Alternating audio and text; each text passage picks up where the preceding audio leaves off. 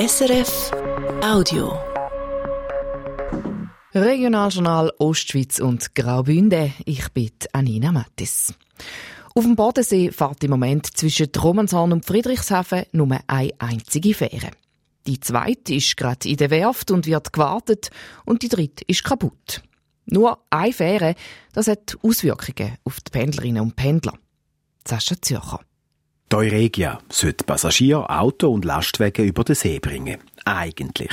Aber ein wichtiges Elektronikteil ist kaputt. Das ist ein DSC, ein Dieselsteuergerät, also anders gesagt äh, eine Motorsteuerung. Und wenn man das hier aufmacht, sieht man da rein, das ist eigentlich wie ein kleiner Computer. So, und das ist von 1996. Da ist es schwer, Ersatzteile überzukommen. Also wir reden von Hardware und Software sagt Silvan Paganini, der technische Betriebsleiter der Schweizerischen Bodenseeschifffahrt. Die Originalteile sind so alt, dass es kein Ersatzteil mehr gibt. Umso schwieriger ist es darum, die Fähren wieder in Betrieb zu nehmen. Der Hersteller liefert nichts mehr, also sind wir als Betreiber da ähm, fast gezwungen, zum äh, digitale Archäologie betreiben, um das Gerät wieder instand zu setzen. Und weil gleichzeitig auch die Fähre Romanshorn überholt und in der Werft kontrolliert und aufgefrischt wird, bleibt nur noch eine Fähre übrig und die fährt nur noch alle zwei Stunden.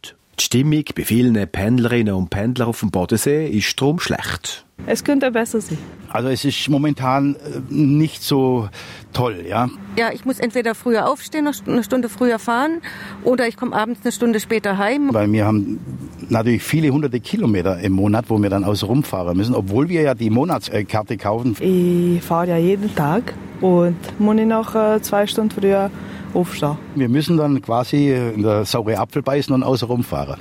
Das Problem ist bekannt. Ich verstehe nicht, dass man so lange auf alte Fähren setzt. Neue Schiffe kaufen, für das fällt schlicht und einfach das Geld. Die überalterte Flotte stellt die schweizerische Bodenseeschifffahrt vor grosse Herausforderungen.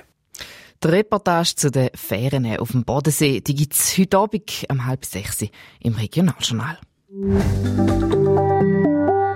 Gegen den Verkehrsbetrieb der Stadt St. Gallen, die VBSG, ist eine Strafanzeige eingereicht worden. Und zwar vom Bundesamt für Verkehr, dem BAV, wegen Urkundenfälschung. Der Chef der Verkehrsbetrieb, Betrieb, der Ralf Eigenmann, sagt, es ginge dabei um eine Baugenehmigung.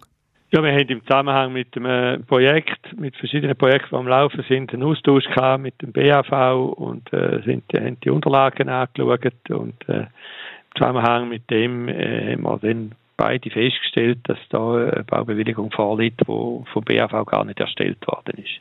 Um welches Bauprojekt es geht, sagt er wegen dem laufenden Verfahren nicht. Es ist ein kleines Bauprojekt und die Bauarbeiten sind noch nicht losgegangen. Bad Alvanoi im Albulatal haben schon Trömer als Heilbad gebraucht. 2001 ist daraus ein modernes Badezentrum entstanden. Das ist jetzt aber Konkurs. Die Betreibergesellschaft hat Bilanz deponiert. Valentina de Voss. Der Konkurs vom Bad Alvanoi ist keine Überraschung. Die Betriebsgesellschaft ist schon länger überschuldet.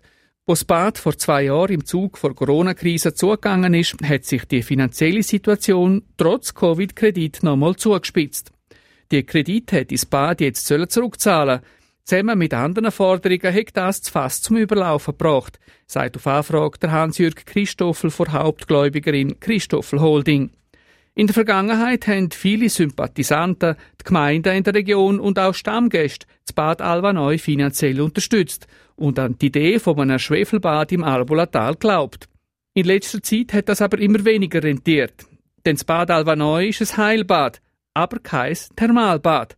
Zum Wasser auf Badetemperatur bringen braucht es Energie und weil die immer teurer geworden ist, ist die Rendite zusätzlich geschrumpft. Der Hans-Jörg Christoffel glaubt nach eigenen Angaben aber immer noch ans Bad Alvanoi. Seine Firma werde bei der kommenden Versteigerung vom Konkursitenbad mitbieten. Das Ziel, das Bad unternehmerisch neu aufstellen, zum Beispiel als Hotel, zusammen mit dem Golfplatz gerade nebendran. Er sei schon mit Investoren im Gespräch. Spruchreif sei aber noch nichts. Der Konkurs soll jetzt der Weg freimachen, damit ein Neuanfang beim Badezentrum im Albulatal möglich wird. Die Wetterprognose von SRF Meteo. Am Morgen kann es immer noch regnen und stürmen. Den Tag durch kann es dann aber auch sonnig werden, vor allem im Engadin und den Bündner Südtälern. Gegen den Abend ziehen aber wieder Wolken auf. Temperaturen um die 14 Grad. Das war ein Podcast von SRF.